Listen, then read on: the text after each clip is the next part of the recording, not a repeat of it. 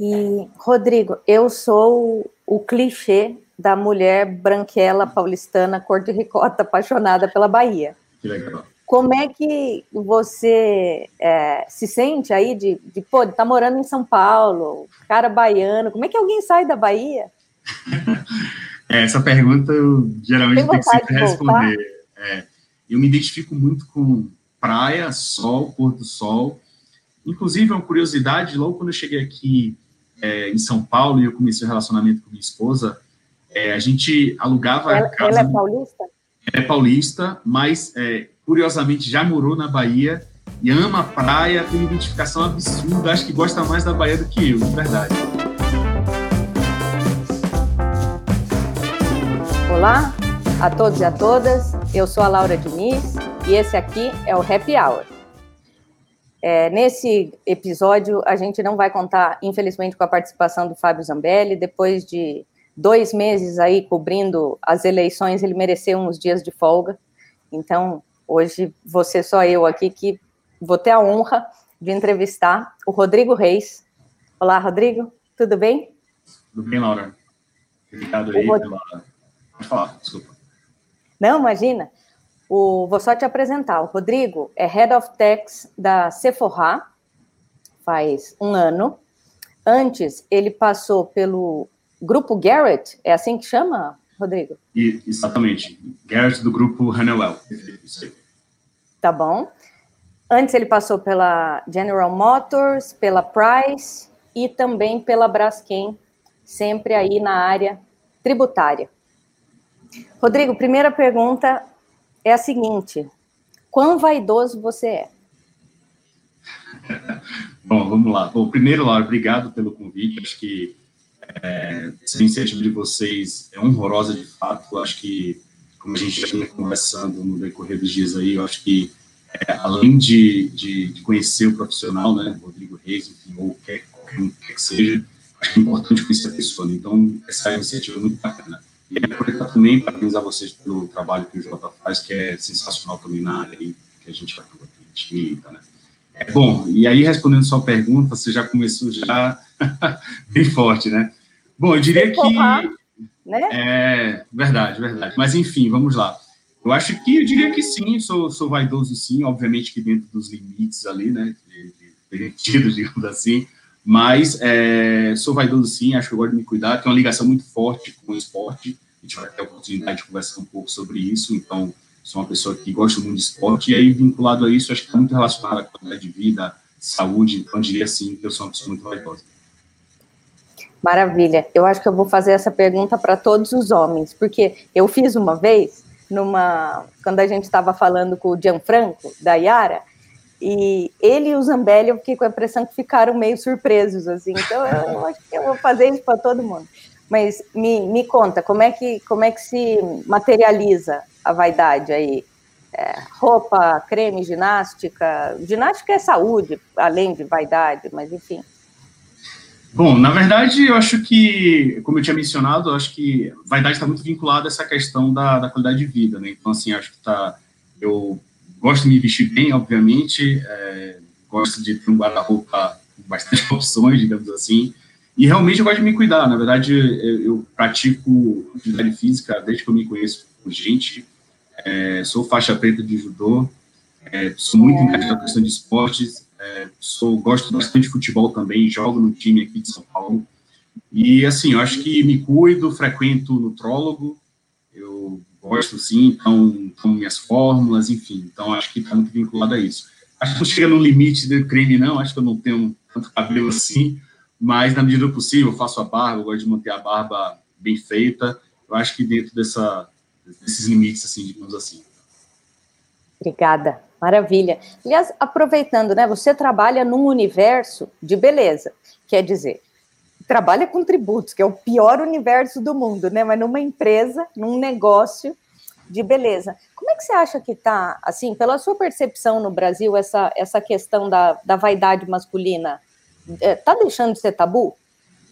Olha, boa pergunta, Laura. Acho que sim. Eu acho que, assim, um movimento que vem crescendo muito eu acho que os homens têm. Eu acho que tem que ser dessa forma assim. Eu acho que a gente tem que realmente acabar com esse tabu de que homem não pode ser vaidoso, que homem não pode se cuidar. Acho que se cuidar também está muito ligado à longevidade, né? Então, acho que é, tem isso se, se quebrado sim. Então, vejo muitos homens é, se cuidando, seja o cabelo, limpeza de pele, harmonização, enfim. Eu acho que tem sim que se cuidar. Eu acho que faz parte da autoestima. Eu acho que quem tem autoestima, quem se cuida, acho que vive melhor. Então, acho que sim, a gente tem um movimento crescente aí de cuidados é, que vem crescendo nesse universo masculino e realmente eu valorizo e acho que tem que ser dessa forma sim. Então, eu estou engajado nessa causa é, vaidade masculina. Ah, muito bom, muito bom. Agora, me, me conta, Rodrigo, como é que você caiu nesse mundo de, de techs? E, e te digo assim, eu tenho muito respeito, muito, muito aos profissionais de techs, mas assim, eu acho muito difícil essa área, particularmente. E eu fico pensando, quem entra na faculdade de Direito, geralmente pensa, ah, eu vou defender os injustiçados, né? Eu vou fazer grandes contratos milionários. Eu, eu não conheço alguém que tenha entrado na faculdade de Direito pensando, vou desbravar o caos tributário do Brasil. O que te levou para essa área? Olha, bom, você está caprichando nas perguntas, hein, hoje. Vamos lá. É, olha, confesso que, assim, é uma pergunta que, que eu devo me fazer, porque é, realmente é meio que sem precedente, né? Eu não tenho ninguém da área é, tributária, jurídica, enfim, na família. É, eu acho que, como eu mencionei aqui, eu faço questão de enfatizar, porque sim, sou engajado com causa do esporte, acredito na educação do, pelo esporte, e na, eu acho que na, na, na época, na verdade, quando a gente está naquela fase de decidir, né, profissão, que inclusive eu acho injustiça com os jovens, né, porque eu acho que acho que a nossa educação tem uma estrutura muito é, deficitária, né, que você tem que fazer uma escolha profissional sem uma base é, realizada até aquele momento, você tem que fazer uma escolha para o resto da sua vida. Eu acho que isso acaba acarretando profissionais é, infelizes, pessoas que eventualmente faz mais de um curso, dois, três, então acho que é uma injustiça. Então naquela, naquele momento eu só pensava em esporte, tá? Só para contextualizar aqui, o meu terceiro ano, que é antes de entrar na faculdade, eu praticamente eu não, não estudei. Por quê? Porque eu era da seleção brasileira de judô, viajava o tempo inteiro, então, assim, eu, eu me ausentava muito, né? Então, assim, eu tinha, tive uma dificuldade muito grande ali de conciliar estudos com essa minha vida, entre aspas, de atleta, né? Então, foi bem dificuldade. Eu acho que, naquele momento, eu, eu na verdade, meu, meus pais, né, eles são bem conservadores, então, só contextualizar também, eu sou baiano, de Salvador, natural de Salvador, Bahia. Meu pai ainda do interior da Bahia, super pequeno, chamado é, Maragogipe. Então, assim, meus pais eram muito conservadores. Então, acho que naquele momento, se eu falasse com meus pais, isso naquele momento, obviamente, com todo respeito aos profissionais de educação física, tenho vários amigos, acho que é uma profissão super é, é, promissora, muito atual, digamos assim. Mas naquele momento, se eu falasse para meu pai que eu faria, por exemplo, educação física, eu acho que meu pai ele não ia gostar muito da ideia. Então, acho que minha decisão foi muito pautada no mercado, etc., e não deixou de ser uma aposta. Então, eu acabei entrando na faculdade, é, tomei gosto, enfim, e aí acabei é, participando de um processo seletivo da PwC, foi aí que eu virei trainee, e aí começou toda a minha vida é, é na área tributária.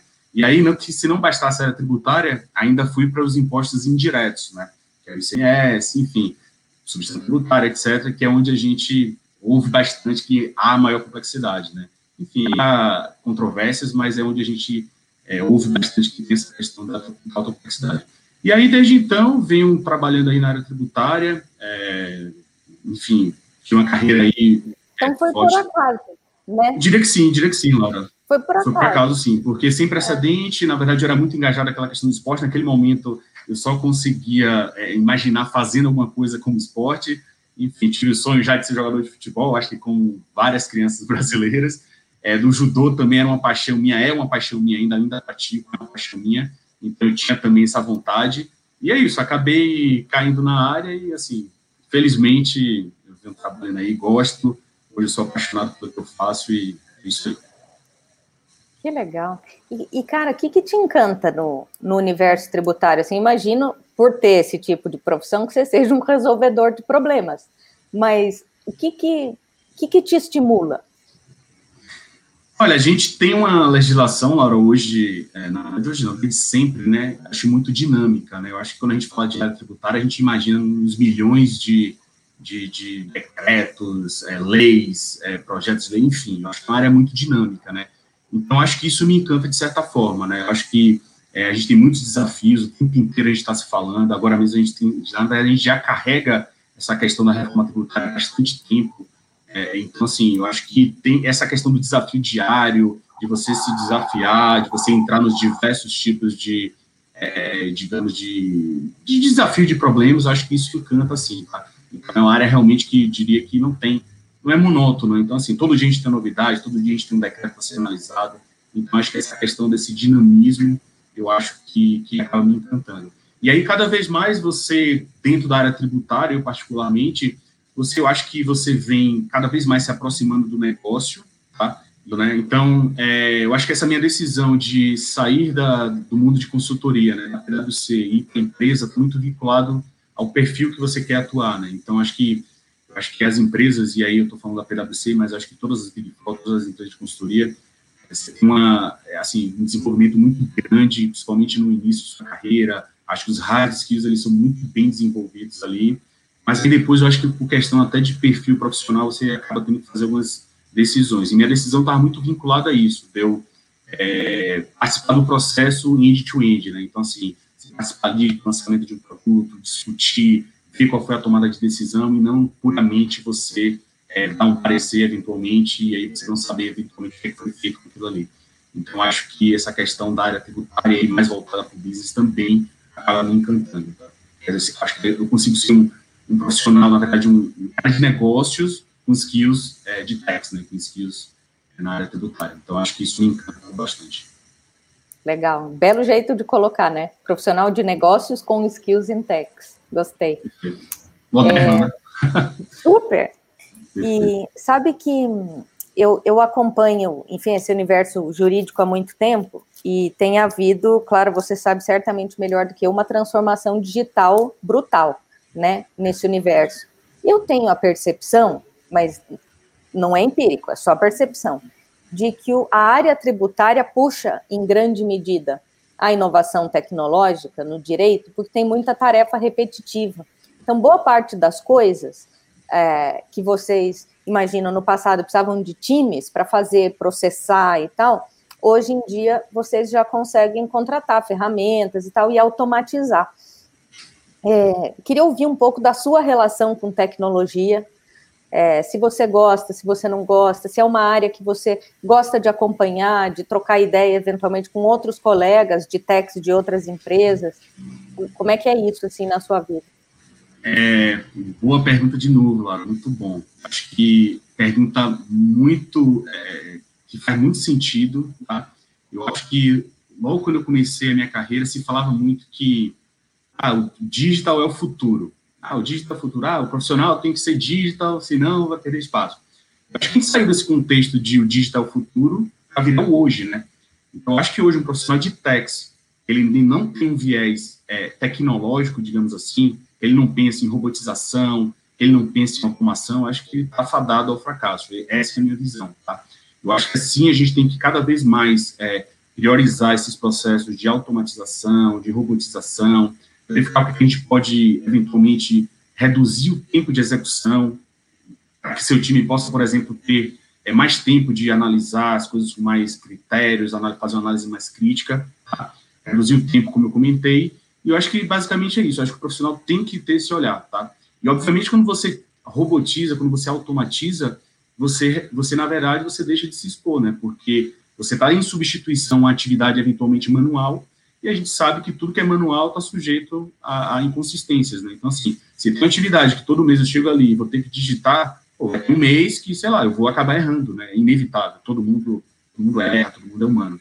Então, acho que é um erro, é, na verdade, é um jeito também, um caminho também da gente mitigar riscos, de, de na verdade, é assim, evitar, na verdade, estar em compliance, né?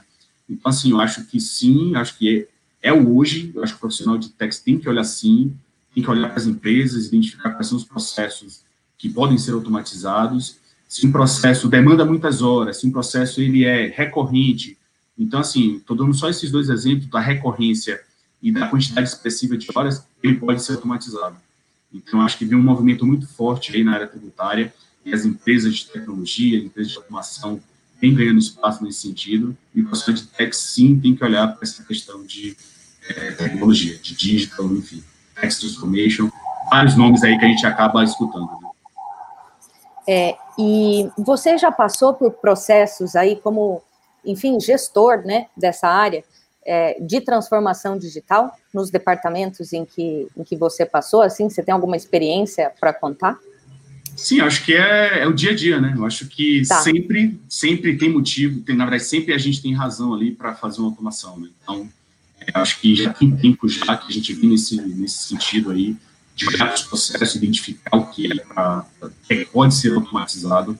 É, recentemente, sim, eu estou em alguns projetos de automação, então, olhando para processos específicos, aqueles processos muito é, manuais, e a gente está olhando, está automatizando, é engraçado a gente ver os robôs trabalhando pela gente, sim. E eu acho que aí um grande ponto também, aproveitando o gancho, Lara, é o seguinte, não é porque a gente vai ter automação, robotização, que a gente vai substituir o profissional. Não, muito pelo contrário. Acho que aí é que surge a oportunidade da gente ter maior valor agregado nas atividades que a gente realiza.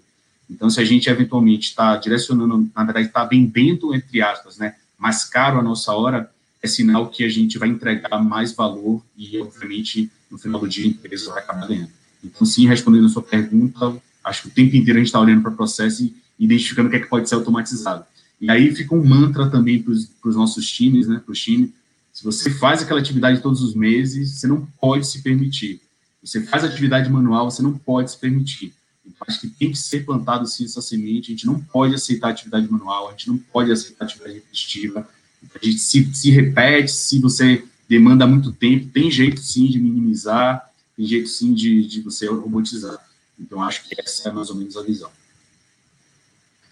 Boa. Quando você estava falando, eu estava lembrando, não sei se você conhece, tem um, uma, uma profissional que é conhecida nesse mundo de texto, o nome dela é Paola de Oliveira.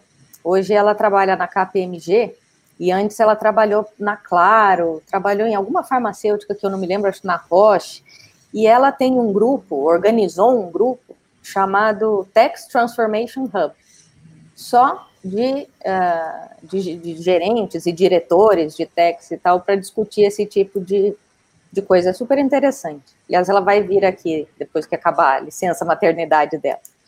Legal, e, cara, pegando o gancho de grupos, até te adiantei que ia querer bater um papo sobre isso, né? Eu vi lá no, no seu Instagram, no LinkedIn, um negócio que eu achei super legal, que é o grupo Black Tax Matter. E eu fui, o nome é, é maravilhoso, mas eu fui lá para entender o que que era, né? Pensei, puta, Black Tax, o quê? Como assim, Black Tax? Eu não tinha imaginado que era um grupo de promoção da diversidade dentro dos grupos de tax. Eu pensei em, em imposto mesmo, assim, em tributo, e não fez sentido. Enfim, e daí eu fui lá ver, dei uma olhada nos posts da turma, compartilhando vaga, e achei a iniciativa fabulosa. Queria que você contasse um pouquinho para a gente de onde surgiu, quais são os planos, enfim, para inspirar também quem está nos ouvindo. É, é uma pergunta que, se você não fizesse, eu ia tomar liberdade de comentar, porque eu acho que é fundamental a gente, a gente tocar um pouco, explorar um pouco esse tema. Acho que é um tema é, complexo, tá? É um tema que é a bola da vez, digamos assim. Acho que a gente tem uma discussão muito forte nesse sentido, equidade racial, divergência, diversidade, inclusão. E aí, só para contextualizar, é, sim, é um grupo é, Black Lives Matter, acho que faz uma pequena alusão ali ao movimento Black Lives Matter, tá? que foi surgido, acho que todo mundo pode acompanhar nos Estados Unidos, enfim. E foi um grupo que foi idealizado pela Maíra Outra, tá? ex-diretora da Heineken, atualmente a Maíra está na Stripe, tá?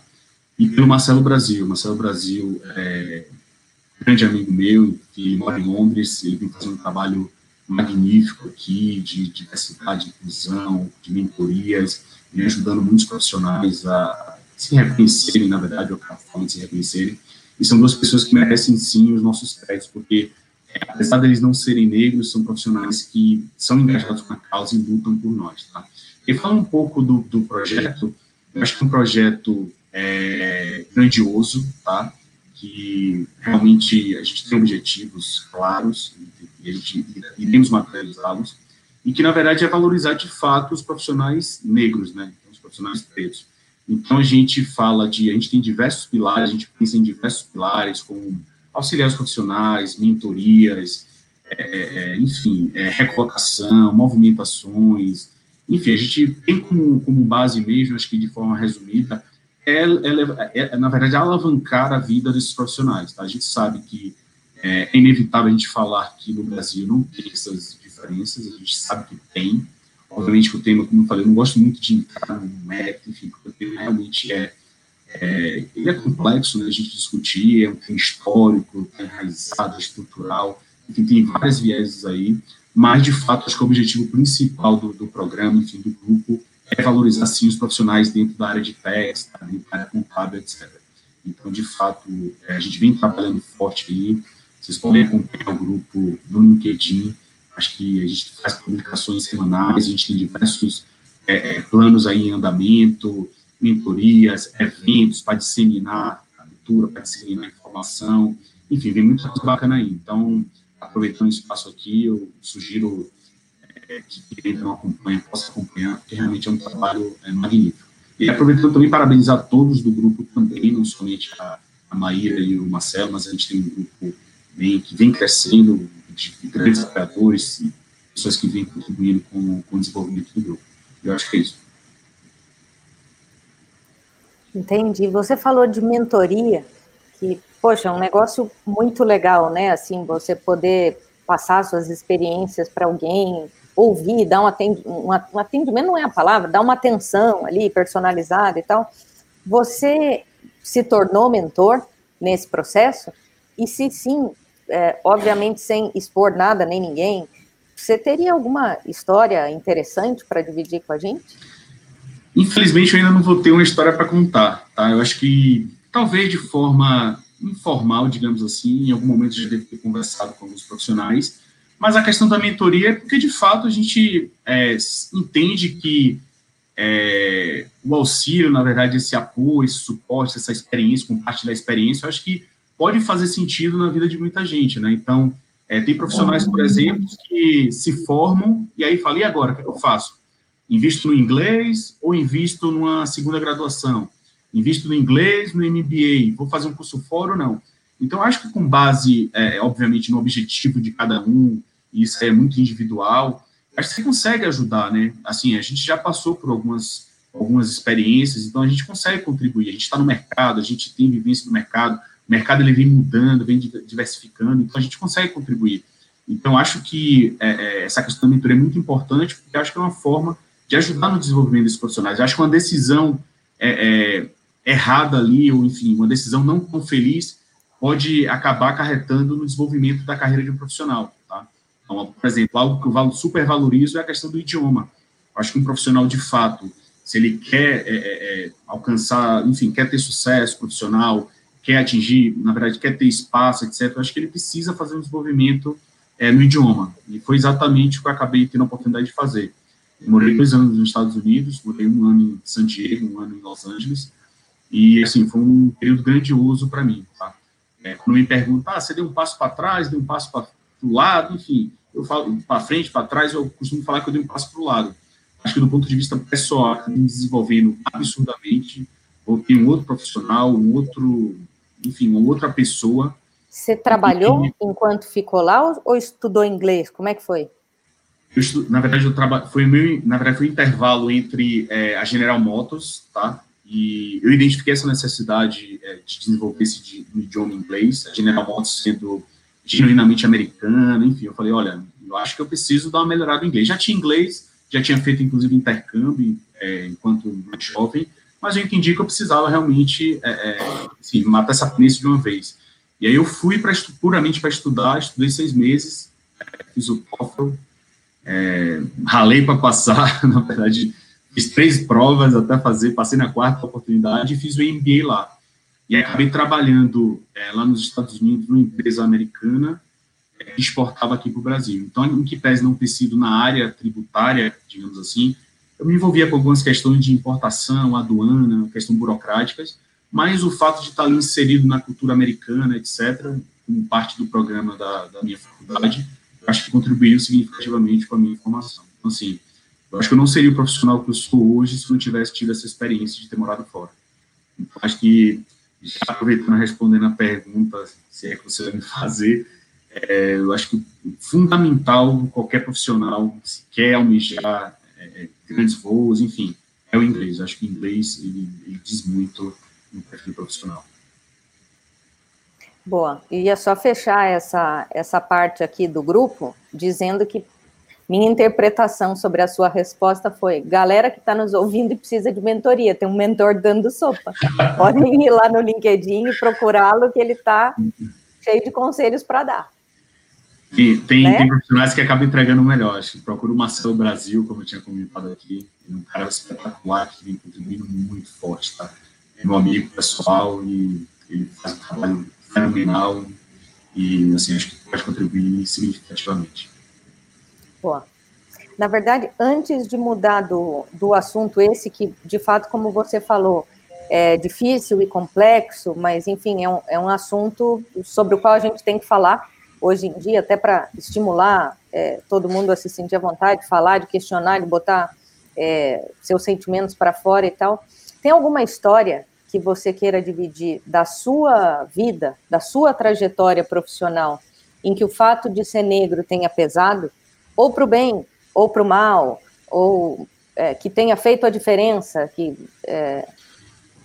É, na verdade, assim, eu não tenho um, é, uma história pessoal, é, adoraria, assim, para contextualizar, falar, mas, assim, aí você trouxe esse tema, sim, é um tema super atual, é, por exemplo, ontem, é, foi ontem, na verdade, antes ontem, né?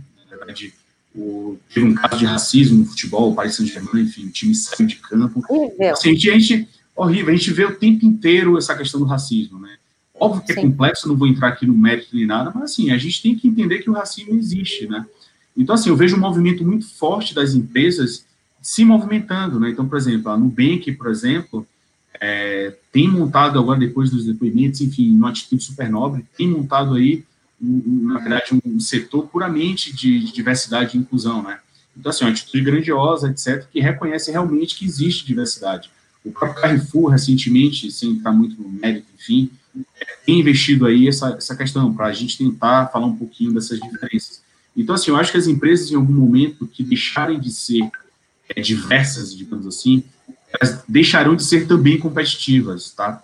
Eu acho, não sei, só supondo aqui, acho que vai chegar um momento da gente falar assim, olha, é, beleza, vou te contratar, vou te contratar, Laura, mas e aí, você tem as políticas claras de diversidade e inclusão?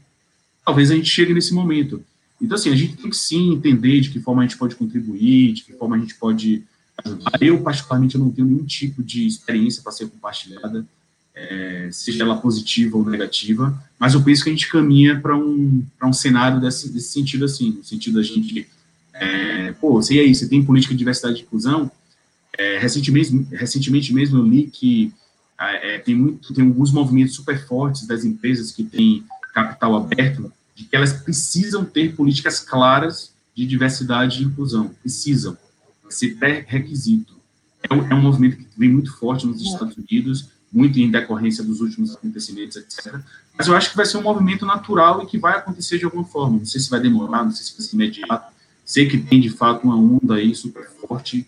Acho que a gente tem que prestar atenção. Acho que o tempo inteiro, seja você negro, seja você branco, é tempo de aprendizado. Eu aprendo todos os dias. Todo mundo tem oportunidade de aprender. Como eu falei, o tema é complexo. E é isso, tem gente realmente que desconhece. Eu conheço amigos, grandes amigos meus, por exemplo, que Sei que eles não são preconceituosos, porque eu conheço, são amigos meus, amizades de mais de 20 anos, e eles, eles acham que não existe simplesmente racismo porque é, eles não são racistas. Então, assim, pô, como assim? Eu não sou, eu sou branco, eu não sou, como é que existe o racismo? Então, assim, é um tema muito complexo, tá? Eu acho que, e, e aí, em linha com, com o grupo eu acho que é um trabalho de formiguinha, assim, acho que essa questão desses eventos, da gente compartilhar essas questões em eventos, trazer um pouquinho contextos, é, colocar pessoas para falar, eu acho que vai engajar de certa forma e vai tocar a mente de pessoas que realmente precisam de mais desenvolvimento que outras. Penso dessa forma. Legal. É, rapaz, você é político, hein? Eu? No, no, no bom sentido, no sentido da diplomacia, né? Assim, da, da resposta que você quer dar trazendo para cá, assim. É, Mas é verdade, eu acho que assim, Pode falar, desculpa. Não, pode, pode. Não, na verdade você falou a questão de político, mas assim, eu sei que o tema é complexo, né? É, é, complexo, é difícil, às vezes você colocar na cabeça de uma pessoa ah, é difícil. Não estava nem falando só disso. Você também saiu pela, deu uma saidinha pela tangente na hora da vaidade ali. Ah. Não, é, é, é, um, é um elogio. Fique, meu papel aqui é de cutucar, né? Enfim, sim, sim, sim. não no, no, tema de racismo não é cutucar, no tema da vaidade é cutucar, no tema de racismo é obviamente é um, é um papo sério. Mas, enfim, Mas eu me convenci, eu, tava... eu, me convenci que eu, era, eu me convenci que eu sou vaidoso, né? Então. é, foi, foi, foi bom. É, e a entrevistadora fica dando palpite sobre as respostas, né? Bizarro. É, o que, que eu ia falar, meu Deus? Ah, tá bom. Essa história de política e daí eu lembrei que você é faixa preta em judô, que as pessoas que, pelo menos é o que a gente ouve falar, tá? Que as pessoas que têm muito domínio de uma arte marcial é, costumam, eu não sei se, se, se eu vou me expressar certo, mas ser mais calmas, consegue, pela disciplina do esporte, é, sei lá, refletir um pouco antes de dar uma estourada, eu não sei bem por aí. Mas toda essa introdução atrapalhada para perguntar como, como é que. Estou no mudo? Não, não, estou te ouvindo. Em, enroscou? Não, não, estou te ah, ouvindo perfeitamente. Tá perfeitamente. É, enfim. Tá. Toda essa, enfim, introdução atrapalhada para pedir para você um pouco como é que é o seu temperamento, especialmente como gestor, né? Como profissional ali, mas como ah, você é? Legal, então vamos lá. É, bom, eu vou, na verdade, eu preciso contextualizar a questão do judô sim, mas eu vou direto à sua, à sua pergunta. Eu valorizo muito, eu valorizo muito people skills, tá? Muito. Eu sou uma pessoa é, que eu valorizo mesmo é, a relação interpessoal, de verdade. Acho que é, no final do dia, eu acho que somos pessoas, então é empresa X, mas por trás daquela empresa tem pessoas que fazem o negócio acontecer. Então, eu sou uma pessoa que acredito muito no people skills, né? Então, assim, eu acredito muito em relação interpessoal. Acho que no final do dia são empresas, pode ser a empresa X, Y, Z, mas que no final do dia é, tem pessoas por trás, né? As pessoas fazem o negócio acontecer. Especialmente se a gente estiver falando, por exemplo, de consultorias, escritórios, etc., porque a empresa não tem estoque, o, o core business, por exemplo, para prestar serviço são pessoas, né? Então, eu valorizo muito essa questão. Então, assim, eu sempre tive uma relação muito é, é, franca, tranquila com meus times, né? Então, assim, é, eu valorizo muito essa questão, relação muito tranquila, acho que tem momento de a gente brincar, etc. E no final do dia, acho que essa relação é, sincera e direta é, é, faz total sentido, né? Então, pego muito essa questão, óbvio que o relacionamento ele vai se construindo, né? Mas eu valorizo muito. E aí, é, linkando com sua pergunta, é, sou uma pessoa muito tranquila, sim. É, eu acho que tem a ver, sim, com a questão do, do judô. É, eu faço judô desde os três anos de idade. É, comecei muito novo, três anos, sim. É, não, da mesma forma como na carreira, não tenho nenhuma referência familiar. E judô geralmente é algo que tradição, que passa de família, de pai para filho. Mas não, acho que no início, acho que quando era muito novo, era uma criança muito agitada, e aí meus pais resolveram me colocar no judô, etc. Então foi muito bacana. E é uma, é uma, na verdade, é uma arte marcial japonesa muito pautada na disciplina, né? Então você tem horário, você tem aquele compromisso, tem os cumprimentos, tem todo o respeito. Então acho que é uma, eu acredito muito na educação pelo esporte e o judô contribuiu significativamente na minha formação, tá? É, amo de paixão mesmo o esporte, é, sou competidor, eu participo de competição até hoje. Esse ano era um ano que eu estava me preparando é, é participar de diversas competições. Tive só felicidade de participar de uma no início do ano, lá no início de fevereiro, fui campeão. Então, assim, é algo que realmente eu valorizo muito. E aí eu acho que, inevitavelmente, é, você tendo toda essa, essa cultura, toda essa educação ali, acaba refletindo sim na sua, na sua personalidade, né? Então, sim, sou uma pessoa muito tranquila, acredito que tem meu lado, sim, tem aquela questão de ser, ter ser a pessoa, sim, mas acho que tem a ver muito, muita relação também com o judô. Acho que o judô é uma arte marcial, um esporte olímpico, enfim, fenomenal e recomendo todos os pais aí fazendo experimento com seus filhos. Muito bacana. Boa. É, você falou aí que estava se preparando esse ano para fazer algumas competições é. e tal.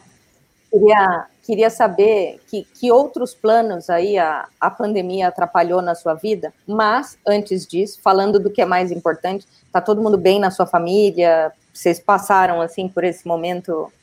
É, Sim. Que bom, isso que importa. Então vamos lá. O que, que você ia fazer e não conseguiu? E... Olha, eu acho que é, a nossa vida é muito dinâmica, né, Laura? Tipo, a gente se programa, mas a gente tem que estar preparado para tudo, né? É, assim, eu comentei essa questão do, das competições do judô, que era realmente algo que eu tinha planejado e eu queria, mas a gente acaba se adaptando, né? A gente está passando por esse ano é, totalmente atípico, sem precedente, mas a gente tem que se adaptar, a gente tem que encontrar razões ali para se desenvolver de uma forma. Acho, inclusive, que esse ano, apesar de ser é, totalmente diferente, né, sem precedente, ele deixa, ele deixa bastante, bastantes aprendizados aí, né? Acho que ficaram muitas lições, muitas reflexões, a gente valorizar o mínimo, né? Então, é, acho que é, é muito importante, né? Então, essa questão do pilar familiar, que eu valorizo muito também, inclusive como eu sou de Salvador, esse ano eu não tive a chance de ver minha família, né? Então, você acaba sentindo bastante falta, etc. Minha esposa, é, ela é muito ligada à família, ainda não tenho filhos, mas minha esposa é muito ligada à família dela, então acho que é, ficam lições. E, sinceramente, eu acho que eu mencionei essa questão, mas não tinha nada específico assim, não. Acho que um dia de cada vez, acho que eu acordo todos os dias querendo fazer o meu melhor, independente da, da circunstância. Acho que é isso. Então, mencionei por acaso essa questão do judô, que eu tinha realmente planos, mas nada específico, não. Estava fazendo um MBA né, de GV, é, preferi trancar para não fazer a distância, então vou esperar as aulas presenciais voltarem, se é que vão voltar, né? não sei exatamente como é que vai ser, se a gente vai chegar nesse, de novo nesse modelo, se não voltar, eventualmente eu termino as matérias que ficaram pendentes à distância, mas nada em específico assim que eu diria que, ah, tinha isso aqui, ah, ia casar e não casei, não. Felizmente eu sou casado, muito bem casado e acho que acabou tudo passando, é isso aí. E, Rodrigo, eu sou o clichê da mulher branquela paulistana, cor de ricota, apaixonada pela Bahia. Que legal. Como é que você é, se sente aí de, de, pô, tá morando em São Paulo, cara baiano, como é que alguém sai da Bahia? é, essa pergunta eu geralmente tenho que sempre responder. É. Então, na verdade, é, assim, só para contextualizar também, eu me identifico muito com praia, sol, pôr do sol, é, me identifico muito, né? Então, assim, eu gosto muito de praia, muito, muito, muito, muito mesmo.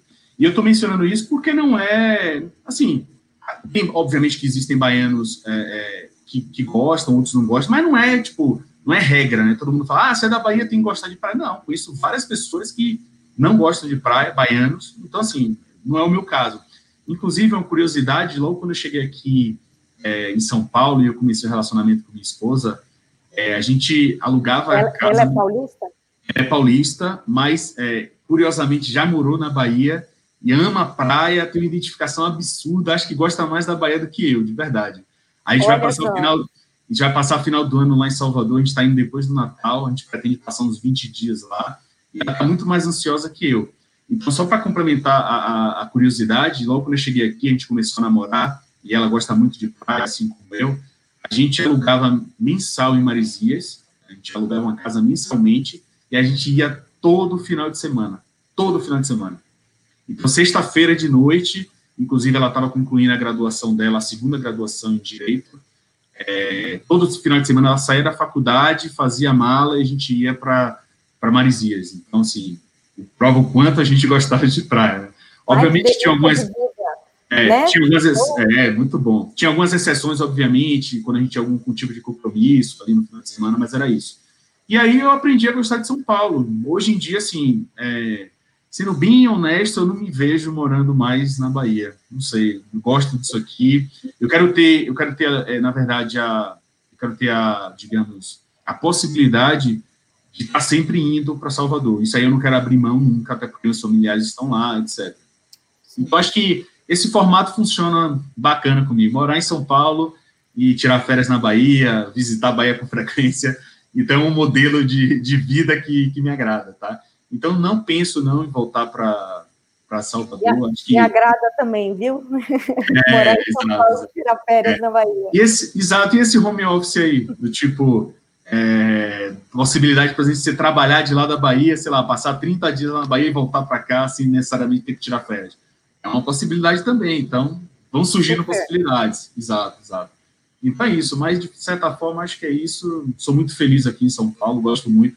Fiz grandes amizades é, aqui em São Paulo. É, e é isso, sou bem feliz aqui. Ah, que bacana. E, cara, me conta o que, que você gosta de fazer no tempo livre, assim, para além de esporte, né, que a gente já falou, tipo de seriado, filme, livros, cozinhar, é. sei lá, seus hobbies, seus Bom, gostos. Você, você acabou falando dos esportes, você sabe que eu sempre vou puxar a sardinha ali para o esporte, né? Então, acho que esporte eu costumo falar que existem os esportes que eu já pratiquei e os que eu não pratiquei. Porque eu, é, porque eu, assim, se me chamar para praticar qualquer esporte, se me chamar com antecedência, embora eu vou, vou topar, porque realmente é o que me motiva. Eu gosto da adrenalina, da endorfina, enfim, eu gosto bastante de esporte. Mas fora isso, eu gosto muito de gastronomia, então gosto de visitar restaurantes, então pego sempre referência com amigos, restaurantes, etc. Gosto, sou apaixonado por frutos do mar, então, oh. tenho, essa, tenho essa preferência, sim. É, gosto de uma cervejinha, acho que no nosso happy hour, se hoje fosse sexta-feira, eu ia abrir uma cervejinha para fazer jus ao nome happy hour, mas é gosto, de, gosto de uma cerveja, é, gosto de vinho também. Tenho aprendido a gostar de vinho, minha esposa sempre me enche, sabe? Ah, você não bebe vinho? Falei, beleza, vamos aprender a beber vinho. Recentemente fiz uma adesão aí também ao gin, então acabo circulando oh. cerveja, cerveja, gin e vinho. É, séries, tem, gosto de assistir tem um séries. Tem do Jack Daniels aí atrás de você. É verdade, verdade. Tá aqui. tem mais aqui espalhado, tem um bar ali. Eu gosto, bebida eu gosto. Obviamente com moderação, mas eu gosto. É algo que eu, que eu gosto, me apetece. É, séries, eu acho que pego sempre referências, mas gosto de séries de suspense. Os histórias, na verdade, eu não gosto muito de muita ficção. Acho eu gosto de séries e, e, filmes que me tragam, que eu consiga fazer links com o dia a dia. Então, é uma história X que eu consigo fazer um link, consigo tirar algum aprendizado. Não gosto dessas coisas de ficção, super-herói, etc. Eu não gosto. Eu gosto realmente de fazer alguns links. Literatura, é, gosto sim, bastante de biografias.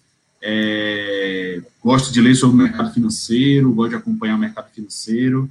E eu acho que é isso. De certa forma, a gente acaba. Sério, eu tava lembrando de série, eu tava para falar sério, tava falando a série do Michael Jordan, porque curioso é que eu assisti a série do Michael Jordan.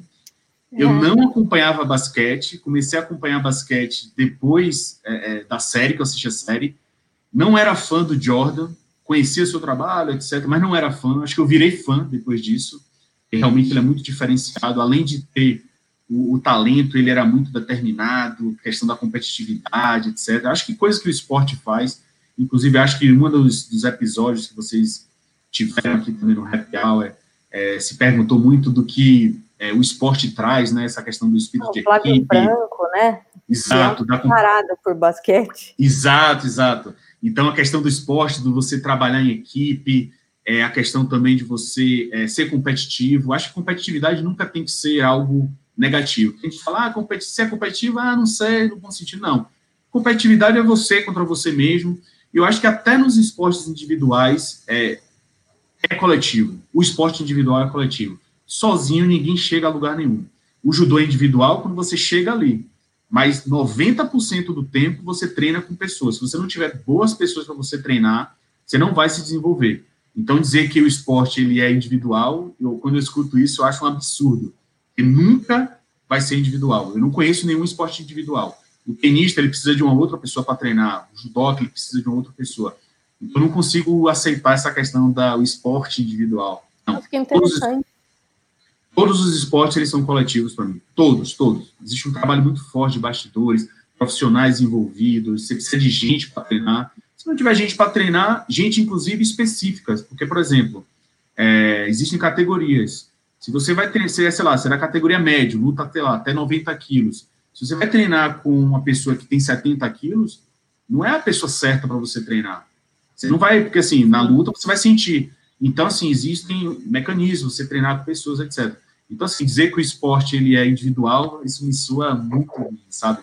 Então, assim, só voltando à questão do Michael Jordan, então, o Michael Jordan aprendi a admirar, passei a acompanhar basquete, acompanhei as finais, vi o Lakers ser campeão, então, é... E, não, e até mesmo quando eu morei em Los Angeles, eu não era tão ligado ao basquete. Morei em Los Angeles durante um ano, nunca tive a oportunidade de ver um jogo de basquete, então realmente foi a série mesmo que me encantou, sabe? E eu vi a série fazendo cardio. Então, eu pedalava em casa, na pandemia, a gente comprei uma, uma bicicleta, acordava, colocava a série no celular e vi no celular. E assim, virei fã do cara, é, admiro demais agora o trabalho de Michael Jordan, entrou no hall ali dos meus é, ídolos, digamos assim. Ou seja, precisa voltar para Los Angeles para ver um jogo ao vivo, né? De repente combinar oh, com o Flávio Franco. É, perfeito, perfeito. Fez o link perfeito isso aí. Preciso sim, porque é realmente encantador. Acho que é fenomenal, a série é muito bacana, muito bem feita, nossa, muito legal. E basquete agora, acho que em diante, eu acho que eu preciso comprar a camisa do Lakers e a partir de agora eu vou acompanhar sempre. E arrumar uns amigos para bater uma bolinha, né? Já que você é, gosta já, de esporte. É, aí já é um estágio mais avançado, né? Tipo, de jogar, acho que já é estágio mais. Engraçado que eu tenho dificuldade. Na verdade, eu pratico esporte, assim, novos, mas eu tenho dificuldade de continuar eles. Por quê? Eu quero tanto é, é, jogar em alta performance, aquela coisa de jogar em alta performance, que às vezes eu quero, eu jogo, mas assim eu não continuo, porque, sei lá, eu acho que eu não vou atingir alta performance, aí eu fico com aquela sensação. Gente, você então, e o é... são almas gêmeas, porque é, ele, a diferença é que ele quer tanto a alta performance que ele se machuca, né? É, exato. É, então, assim, eu tenho dificuldade. Então, por exemplo, futebol. Pô, já tive a oportunidade de jogar futebol, sim. É um esporte totalmente diferente do futebol. Futebol eu jogo, inclusive jogo num time aqui de São Paulo, é, amador, obviamente, de jogo campeonato de várzea, etc. Mas é, futebol eu fico com aquela, é, tipo, na verdade, aquela, sabe aquela questão de, pô, eu não vou começar porque eu, eu, eu acho que eu não vou chegar no alto, assim, eu acho que eu não vou conseguir me entregar o suficiente para chegar na alta performance. Então, assim, ah, se não vai ser alta performance, então eu não quero, entendeu? Então, é basicamente isso. Escuta, você já se machucou nessa de, de esportes e tal? Já, muito pouco, tá? Inclusive, fiz uma cirurgia agora na pandemia. Uma cirurgia hum. simples, no joelho, simples, menisco. É, tem um mês e meio, quase dois meses que eu fiz, me recuperei muito rápido, fiz várias sessões de fisioterapia, já voltei já ativa totalmente, mas assim, nunca, assim, foi o joelho mesmo, uma lesão que eu tive uma vez no ombro, mas acho que foram as duas únicas, acho que, graças a Deus, nunca tive esse tipo de problema, não. Esses dias eu ouvi uma história tão surreal de um rapaz que é. Eu não lembro a arte marcial, de repente. Não, é, eu acho que é jiu-jitsu. Ia falar, de repente ajuda, mas acho que é jiu-jitsu, não sei. Sim. E ele lesionou, rompeu um tendão no peito. Nossa. Não é possível, não é possível. Rapaz, e daí diz que foi num desses momentos que você cai no chão e fica Sim. Medindo força ali. Sim. E daí ele diz que durante a luta ele ouviu o, o enfim, o tendão, ligamento, sei lá o que que era, se romper, fez plac, e não sentiu nada, estava na adrenalina. Sim, foi lá, terminou a luta, sim. ganhou a luta, e no é. final ele disse: Eu não mexi o braço. Acontece. O braço inteiro, assim. É, ah, muito então, bruto. É, adrenalina, sangue quente, enfim, você acaba não sentindo, depois vem uma dorzinha bem chata. Acho que aconteceu comigo isso com o ombro. Eu luxei o ombro, então o ombro saiu literalmente do lugar, é, lutando. E assim, eu nem tinha percebido que ele tinha saído do lugar. Eu fiquei torto. Me avisaram que meu ombro estava fora do lugar, porque quente, enfim, eu não tinha percebido. E aí, depois que o sangue esfriou, nossa, foi uma dor bem chata. Nossa, bem, bem complicada. Mas passou, é isso aí. Rapaz, estou tentando lembrar o nome de uma série que mostra uma luta italiana no Netflix, é super legal, uma luta histórica, alguma coisa histórico que chama. É, e é, era como se fosse um vale tudo, assim, desde, sei lá, 1300 e bolinha, e tem até hoje, mas hoje no, mais no, no aspecto ali de, de fazer homenagem à tradição. Sim. Eu estava querendo dividir com você, lembrar o nome para te falar, mas... É, você me passa. Cálcio histórico. Cálcio histórico? Cálcio é que nem o, o cálcio, sim, enfim, sim. Do, do leite, do queijo. Cálcio sim. histórico. Vou ver. É, vai ver porque... Sei Falou de luta, de tradição, já, é. já me animou já. Legal, maravilha. Escute, eu te, te interrompi ali, você não falou da, da leitura. Que tipo de, de tema você gosta de ler, eu assim? Eu leio muito... Por né? Não manual de direito tributário, atualização de...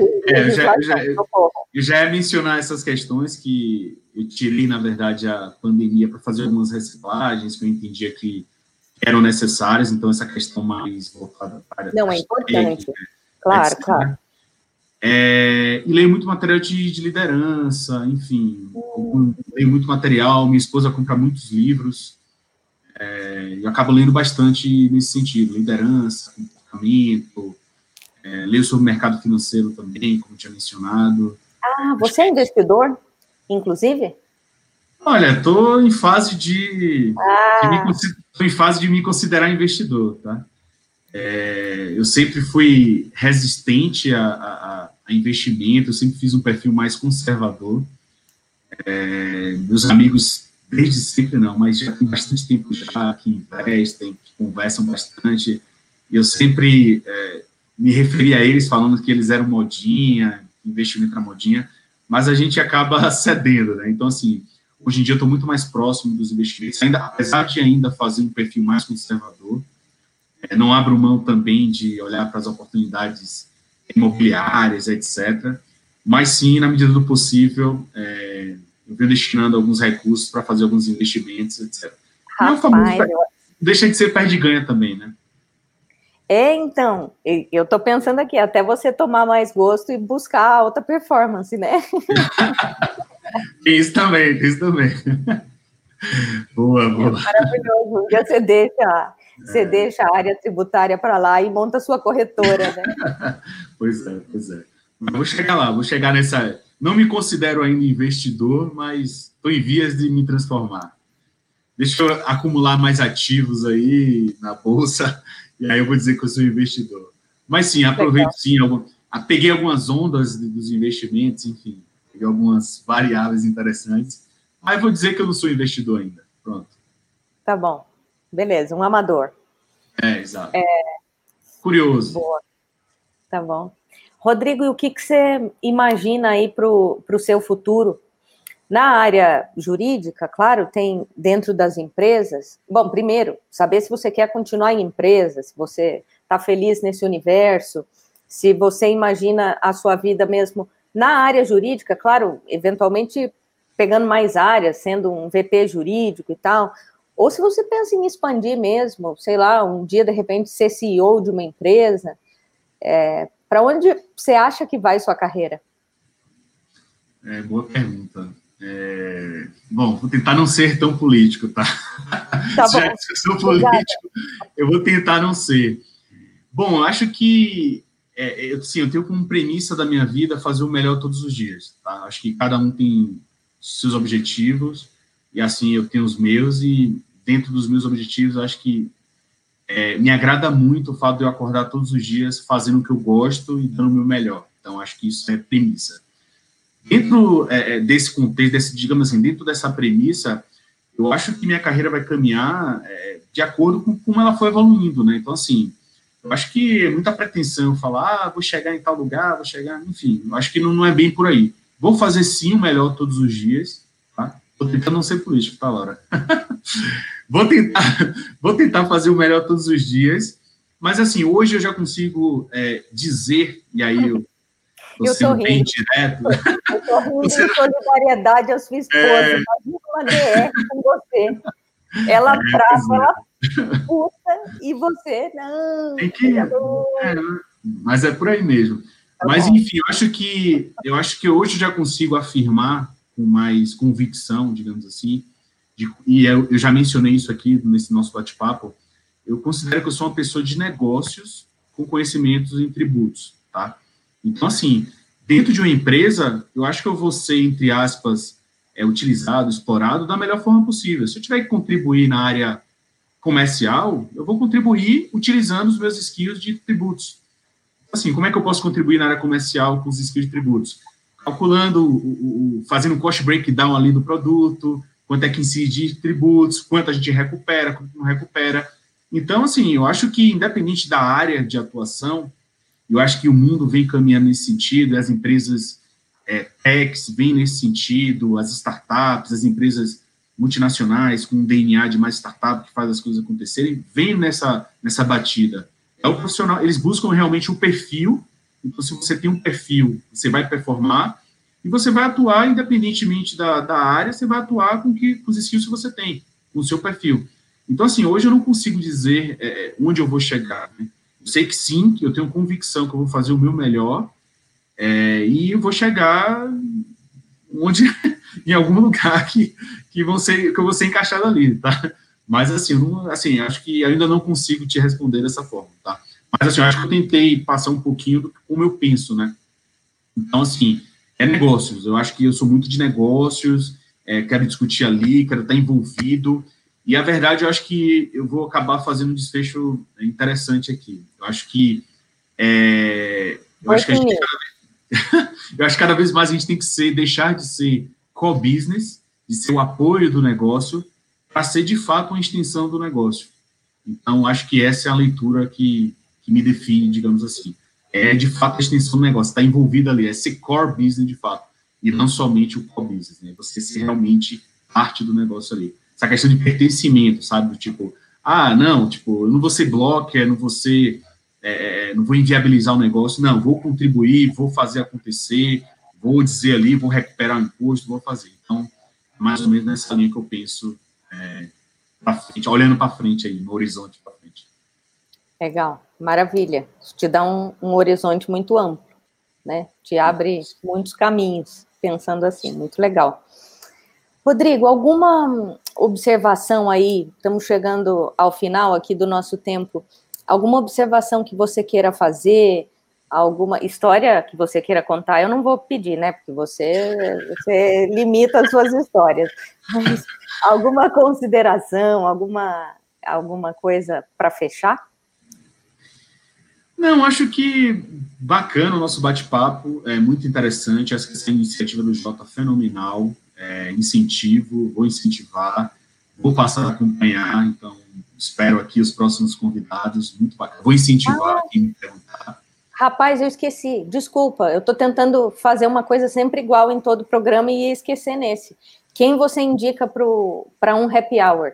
Um, alguém da área jurídica ou da área de Helgov que você admira e que você acha que vale a pena a gente trazer aqui? Desculpa te cortar. Imagina, eu indico fortemente o Marcelo Brasil. Tá? Ele pode procurá-lo, é um cara que ele mora em Londres, então, ajusta aí o fuso com ele, mas ele é um cara que ele vem se desenvolvendo muito fortemente nessa área, vem fazendo uma rede de relacionamento muito forte, é um cara muito do bem, é, skills tanto técnicos quanto people fortíssimos. Então, acho que ele vai conseguir contribuir aqui. Estou ansioso para vê-lo aqui, tá? Então, me avisa quando é que vai ser que eu, que eu quero assistir, tá? Tá bom. É, e aí, voltando à sua pergunta sobre a mensagem, eu acho que iniciativa fenomenal de vocês. Acho que pessoas importam, tá? Então, assim, vou, sem ser político, nossa, eu tô com essa, essa coisa de você me falar que eu sou político, é, mas assim, não, não é Black Lives Matter, enfim, pessoas de fato importam.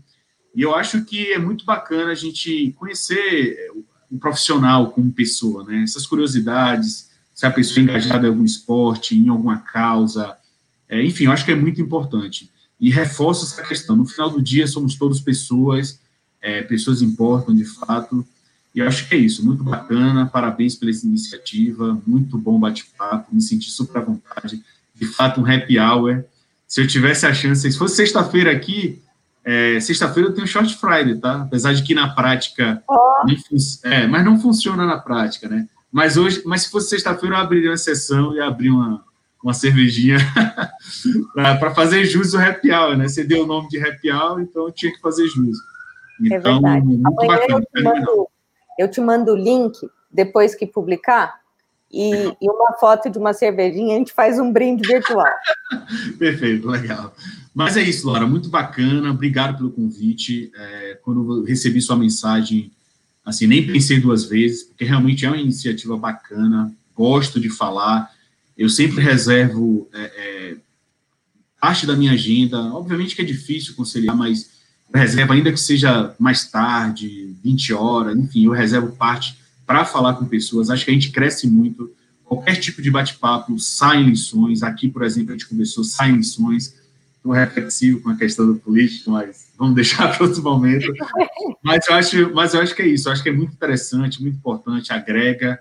É, e acho que é isso. Conte comigo nessa divulgação aí do, do, do dessa frente de vocês aí, Carla. E é isso. Obrigado pelo convite. Muito bom bate-papo. Legal, maravilha. Eu que te agradeço. Foi uma delícia de conversa. Também me coloco, coloco o Jota à disposição, eh, tendo novidades do grupo para divulgar do Black, Lives, Black Tax Matter. É, a gente está às ordens, eventualmente tendo dicas de coisas para a gente cobrir na área tributária. A gente está sempre acompanhando, você sabe, né? Esse é, é um Sim. dos fortes do Jota. A gente também fica às ordens, ou para receber dicas de pauta ou artigos.